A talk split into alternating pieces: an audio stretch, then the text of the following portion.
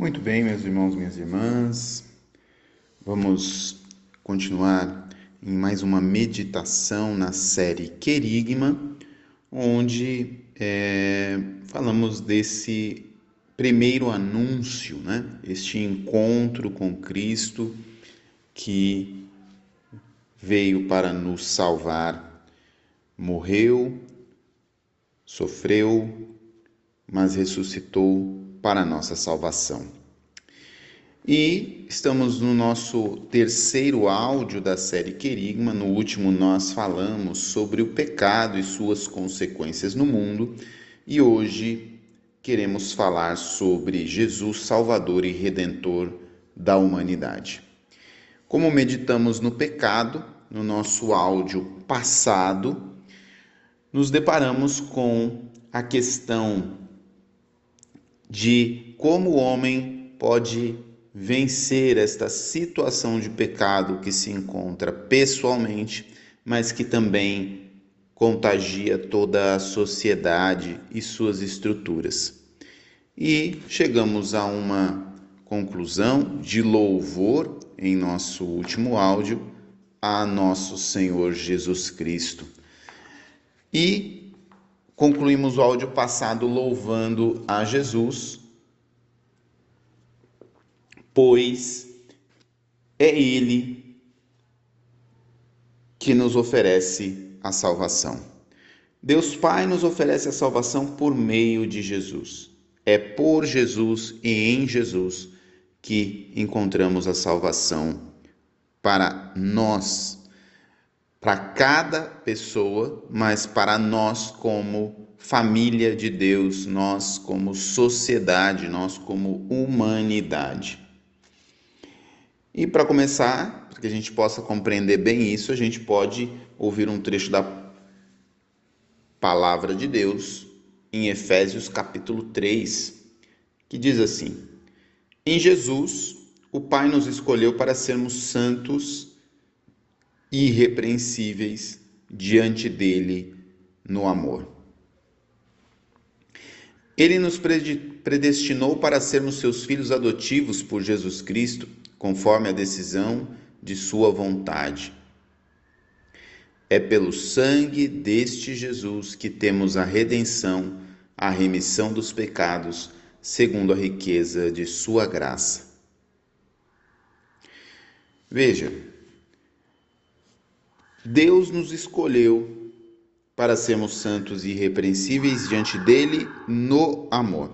Deus nos escolheu. Deus escolheu a mim e a você para sermos santos e irrepreensíveis. Isso quer dizer para vivermos em comunhão com ele, para termos um relacionamento de amor para com Deus. Sempre que falamos de santidade, eu sei que é, muitos se assustam com esta palavra porque é carregada de um peso e na verdade é, a palavra santidade ela é carregada de responsabilidade porque a santidade é uma resposta do ser humano a esta manifestação do amor e da graça de Deus. A responsabilidade vem de resposta, né? É uma resposta que eu dou a Deus diante da proposta que ele me faz.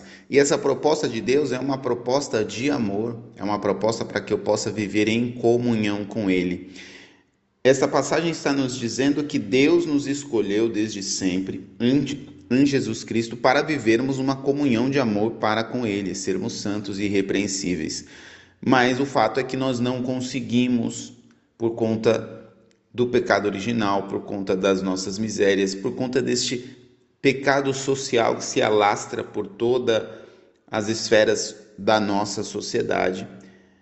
Mas, diante disso, Deus Pai envia seu Filho, Jesus Cristo, conforme a decisão da sua vontade. Veja, decisão de Deus enviar seu Filho Jesus, para que ele se encarnasse e, pelo sangue deste próprio Jesus alcançarmos a redenção, a remissão dos pecados. aquilo que estava quebrado, a ponte que estava quebrada entre nós e Deus, que quebrava esta comunhão, este desejo de Deus Pai de sermos santos e irrepreensíveis no seu amor, isso quer dizer, vivemos numa plena comunhão de amor. Esta ponte que estava quebrada para esta plena comunhão de amor, ela foi reconstruída em Cristo. É Jesus que reconstrói essa ponte entre nós e Deus. Ele sendo Deus, a segunda pessoa da Santíssima Trindade, ele, quando oferta sua própria vida na cruz, por cada um de nós, ele, na verdade, reconstrói essa ponte. Jesus é a promessa de redenção cumprida. O seu próprio nome quer dizer exatamente isso. Deus salva. Veja, Jesus recebe o nome, o anjo aparece a José em sonho e diz: Tu o chamarás com o nome de Jesus, pois ele salvará o seu povo dos seus pecados. O nome de Jesus é um nome dado pelo próprio Deus e que significa Deus salva. Mas Deus nos salva do quê? Do que é que Deus nos salva? O pecado, na verdade, quando entrou no mundo, entrou por meio de Satanás. Um anjo rebelde que é expulso do paraíso, um anjo decaído, Lúcifer vem tentar a humanidade e é por inveja do demônio que o pecado entra no mundo. Então é óbvio que Jesus, quando vem nos salvar, ele, para nos salvar, precisa vencer este inimigo. desde que os nossos pais pecaram, de, de, pecaram, desobedeceram a Deus, Deus não virou as costas para a humanidade, mas já lhe prometeu a salvação e Jesus vem ao mundo para vencer este príncipe deste mundo, a Satanás. Então, Jesus vem para vencer o príncipe deste mundo, a Satanás, que introduziu o pecado, que foi que é o tentador. Jesus vence o tentador inúmeras vezes ao longo da sua vida, no momento da tentação no deserto, mas principalmente na cruz, na sua paixão, e na sua morte de cruz, ali Jesus vence o tentador. Jesus vence o tentador. Mas não bastava vencer o tentador. Era necessário vencer também o pecado. Era necessário vencer o pecado e as suas consequências no mundo. E Jesus vence isso também. Por quê? Porque o homem, ao pecar, a humanidade, ao pecar, havia contraído uma dívida enorme para com Deus. Se, se nós pudéssemos é, traduzir desta forma, nós tínhamos uma dívida impagável. Não era possível que nós pagássemos a dívida que tínhamos para com Deus. Mas Jesus vem e pela sua paixão e morte, ele paga esta dívida na cruz. Jesus vence o pecado porque ele assume a nossa natureza humana é semelhante a nós em tudo, menos no pecado. Ele é o Cordeiro de Deus que tira o pecado do mundo.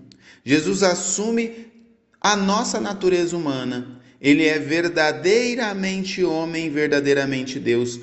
Duas naturezas em uma única pessoa. Então Jesus tinha uma natureza humana e ele, na sua natureza humana, semelhante a nós em tudo, menos no pecado, assume nesta condição humana e vence o pecado vence o pecado. E quando ele se doa por nós, ele também vence as consequências desse pecado. Aquilo que nos escravizava, Jesus conquista para nós a liberdade na sua cruz. E a escravidão a que nós estávamos sujeitos pelo pecado, e a gente pode elencar tantas coisas que nos escravizam: os vícios, os pecados, o ódio, a ganância, a falta de perdão. Tantas coisas que escravizam o homem. Jesus venceu todas essas coisas na cruz venceu todas essas coisas na cruz. Mas é importante nós percebemos que Jesus também vence as consequências do pecado. Isso quer dizer que também ele vence a principal consequência do pecado, porque diz são Paulo diz que o salário do pecado é a morte. Isso quer dizer, a morte entrou no mundo em consequência do pecado. E Jesus, com a sua ressurreição, vence este último inimigo, a morte. Aí você vai me perguntar, mas nós continuamos a morrer. E nesses últimos tempos, como nós temos sofrido com a morte de tantas pessoas queridas e próximas, mas a morte que Jesus vence não é esta experiência de morte, esta passagem que todos nós passaremos mais cedo ou mais tarde na nossa vida. Mas Jesus vence a morte, aquela definitiva que nos separa de Deus, definitivamente. Esta morte que nós passaremos, a nossa Páscoa definitiva desta vida, não nos afastará de Deus, ao contrário, nos colocará diante dele, face a face, inclusive para prestarmos as nossas contas. Mas A morte definitiva, isso quer dizer o afastamento de Deus. Definitivo, esta morte Jesus venceu pela sua ressurreição, pela sua morte e ressurreição. É por isso que nós podemos falar que Jesus nos comunica a vida divina. Jesus reconstrói essa ponte para que nós possamos viver em comunhão com Deus e vivendo em comunhão com Deus nós podemos dizer que onde abundou o pecado, superabundou a graça de Deus, o amor, a misericórdia de Deus. Nós podemos sim ter vida e vida em abundância em Cristo Jesus. Porque Jesus nos comunica uma vida nova. Não é uma vida qualquer, mas é uma vida humana cheia de sentido, que nos faz experimentar essa filiação divina, aquilo que nós chamamos como um dos sete dons do Espírito Santo que recebemos no dia do nosso batismo e confirmamos no dia do nosso crisma, que é o dom da piedade dom da piedade que nos leva a viver como filhos de Deus. E viver como filho de Deus é ter uma vida cheia de sentido, porque viver como filho de Deus é viver uma vida em comunhão com Deus. Em comunhão com Deus. E aí está uma maravilha de percebermos essa salvação e essa redenção que Jesus traz à humanidade. É uma salvação para nos levar, nos conduzir a uma vida de comunhão, de filhos de Deus. E se eu me torno filho de Deus, as pessoas ao meu redor se tornam irmãos. É por isso que somos convidados a viver como uma grande família, como humanidade, uma fraternidade. Irmãos, porque somos filhos do mesmo Pai. Ao reconhecermos e amarmos a Deus como nosso Pai, somos levados a reconhecer as pessoas como nossos irmãos e irmãs.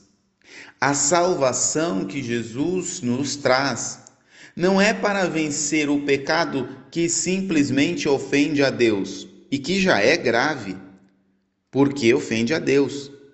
Mas é também para vencer, é uma salvação para vencer os pecados da minha vida e me remir dos pecados da minha vida que ferem a comunhão com as pessoas, a comunhão com os irmãos e irmãs, com a família de Deus. Muitas vezes as pessoas olham para a salvação que vem de Cristo pensando somente em uma ofensa à pessoa divina, esquecendo-se que esta ofensa a Deus, ela também causa a ofensa aos meus irmãos e minhas irmãs as pessoas com quem eu convivo, da minha família, do meu trabalho, do meu convívio social.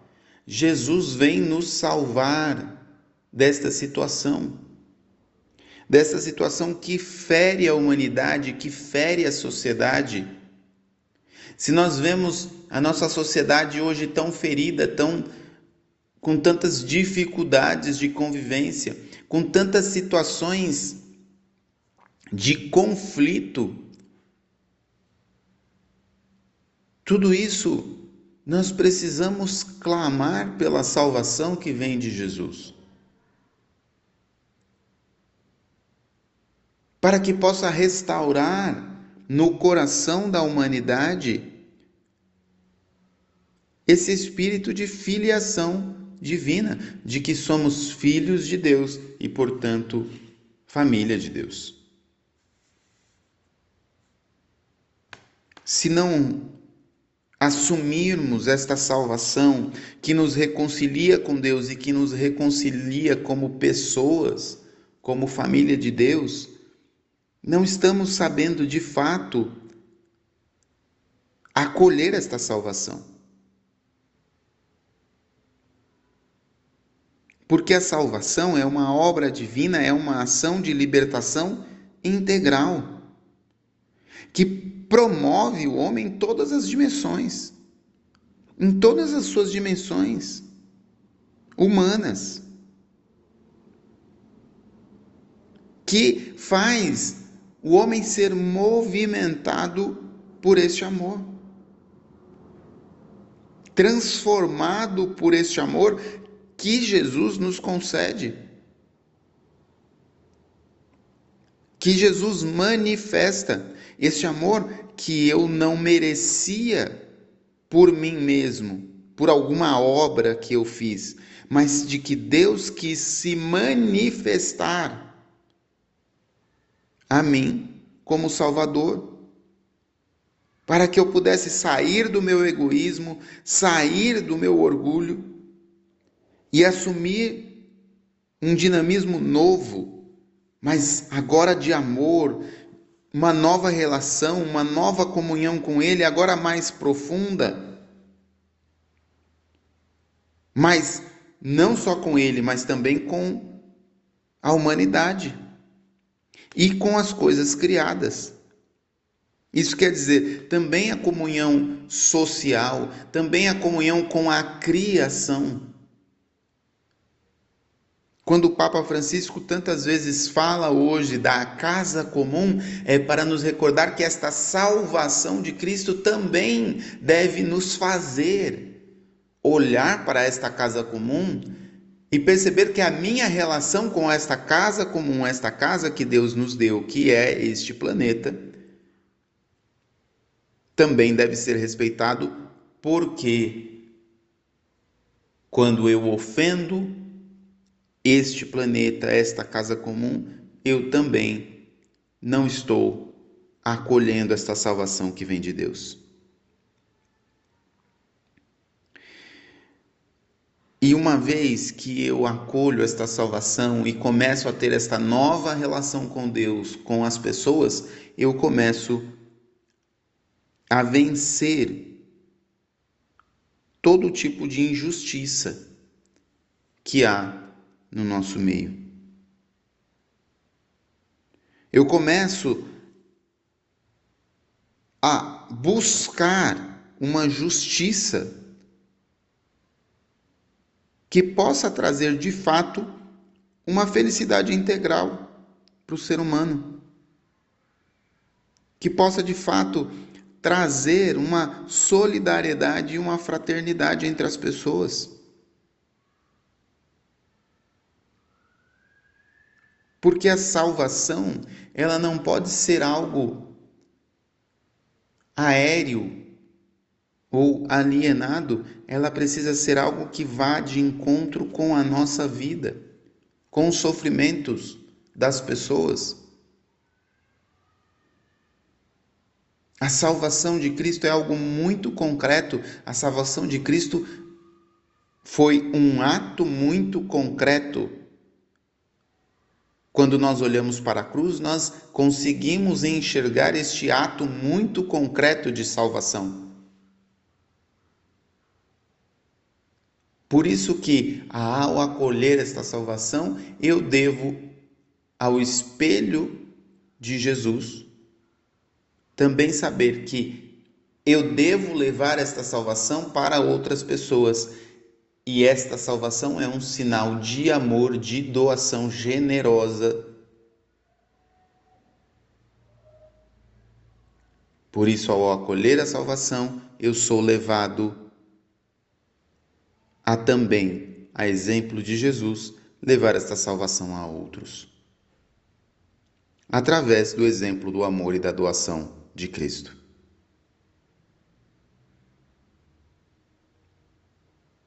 É óbvio que os meus esforços nem se comparam àquilo que Jesus fez. Mas, na verdade, são sinais que Jesus deixa em cada um de nós, deixa marcado dentro de cada um de nós, para que nós manifestemos aos nossos irmãos este amor de Cristo através das nossas ações.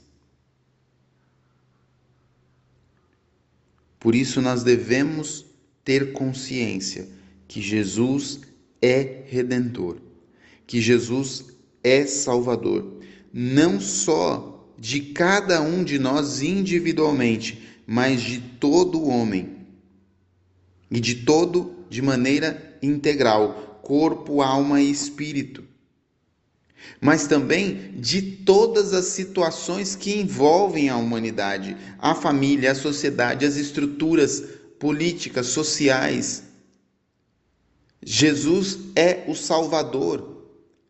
E quando nós olhamos nesta perspectiva, nós percebemos como esta salvação de Cristo precisa ser anunciada e precisa ser manifestada ao maior número de pessoas possíveis, porque muitas e muitas pessoas não enxergam esta realidade da salvação de Cristo e por isso mesmo há tantos que hoje sofrem. Porque as nossas estruturas sociais as pessoas em si não têm compreendido ou acolhido esta salvação. E quantas e quantas estruturas têm se portado até mesmo como inimigas dessa salvação, não se importando com aqueles que sofrem, com aqueles que choram, não se importando com aqueles que necessitam. Que possamos acolher esta salvação em nosso coração e pedir ao Senhor que, como remédio em nossa alma, este amor, esta misericórdia, possa nos ajudar a ser sinais de salvação também aos nossos irmãos e irmãs. Que possamos ser sinais de salvação que levam esta misericórdia de Deus, que faz as obras de misericórdia corporal e espiritual, para ajudar as pessoas a experimentar também a este Deus que salva, a este Deus que se encarnou, a este Deus que assumiu em sua vida a nossa humanidade, que viveu, que cresceu, que se entregou, que sofreu a paixão em sua carne, em sua alma, que se entregou numa cruz, que morreu, mas que ao terceiro dia ressuscitou pela nossa salvação. E vivo em nosso meio está. que acolhendo este Jesus, Salvador e Redentor de toda a humanidade, eu acolho essa salvação para mim e para todos os meus irmãos que necessitam viver também esta experiência de amor. Deus abençoe você.